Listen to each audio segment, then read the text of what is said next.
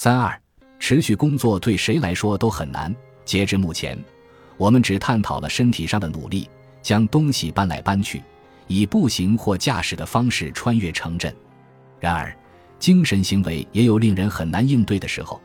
当我们谈到努力时，我们通常不会区分身体和精神上的努力。以下例子阐释了什么是精神努力，请记住数字七，这很容易办到。现在，请记住从我少年时就一直在使用的手机号码五幺四六八八九零五乘，让这个号码在脑海中停留五分钟。完成这个任务比之前困难很多，也许还会让你觉得有点痛苦，相当于在心理层面上将哑铃举过头顶。再举另一个例子。从十五种口味的冰激凌中选一种，要比从三种口味中选一种更难。事实上，有很多关于选择悖论的研究文献强调了与做出困难的选择有关的压力。科学实验室的 Sweet Spot 一百多年前有一项心理学实验探索了精神努力的极限。作为其博士论文《精神疲劳》的一部分，新井鹤子对自己做了一系列让人感到疲乏的实验。包括用心算方式将两个四位数数字相乘，他耗时四天，每天十二小时，持续不断地做这类心算题。新井鹤子发现，随着时间的推移，他越来越力不从心，并由此得出结论：困难而又令人不快的持续工作会导致工作效率降低。也就是说，心理努力也显示出了与生理努力一样的特征。几十年后。另一组研究人员重做了新井鹤子的实验，采用的方法有所不同。他们让其研究生做心算题，有三个学生经历了新井鹤子的痛苦过程。随着时间推移，他们的表现越来越差，尽管表现变差的程度小于新井鹤子的研究结论。不过，很显然，参与实验的学生讨厌这项任务，觉得它让人疲乏、不安、无聊。有个学生用了桑代克会感到满意的说法，表示即便给他一万美元，他也不会再花四天时间来做这种事情。与精神努力有关的练习与自我控制或意志力密切相关，即有意克制其他更有吸引力的想法。从某种程度上讲，每一项需要付诸努力的精神任务与每一项需要付诸努力的身体任务一样，都需要耗费意志力。因为每项任务都包括克服不想做任何事情的欲望，或者说克服懒惰。意志力在日常生活中显然是很重要的。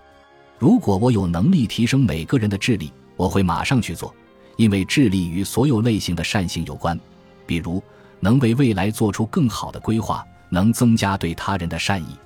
但如果我能拥有一种魔法，使得我能提高自控力。让我无需在精神任务上付出更多努力，我会对这种能力更感兴趣。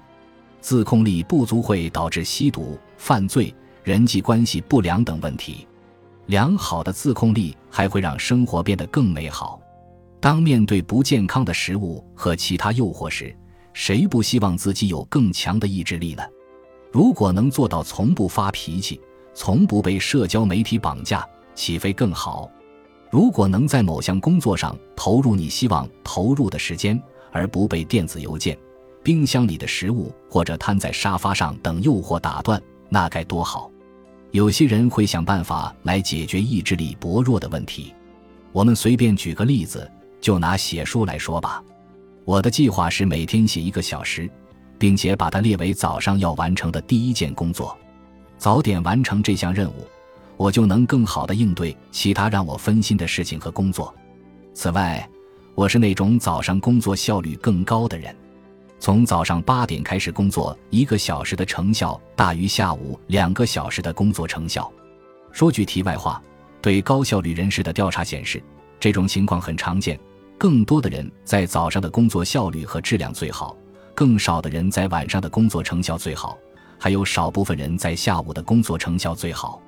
有时我能在早上工作更长时间，但在有些早上我无法一口气完成工作，于是我会在工作与非工作之间进行切换。有时我会使用番茄工作法的某个版本，花几分钟在某件事上，再花几分钟在另一件事上，比如看会儿书、回复邮件、浏览一下网站、准备上课的课件等等。于是，一个小时的写作变成了三至四小时的各种行为。我知道，这种做法不一定对每个人都适用。很多人都有超强的意志力，而我只能持续专注的工作八分钟。我以前并不知道我在早上完成困难任务的效率是最高的，而这正是卡尔纽波特所谓深度工作的最佳时段。这一点十分有用，但我还是对自己意志力上的缺陷感到沮丧。有时我一整天都无法工作。要是我能工作一整天，或者利用好大部分的工作时间，我就能赶在截止日前写完这本书。我的编辑不知道会有多开心，但我没能做到。不过这么说并不准确，我并非真的做不到。这有点像身体疲劳的情况。如果我告诉你我太累了，多走一步都不行，然后你跟我打赌说，如果我再走一英里，你就给我一百万美元，或者用枪指着我的脑袋说，如果我不往前走就毙掉我，那我肯定做得到。因此，更准确的说法是，持续工作是一件很难的事，需要付出努力，而且令人不快。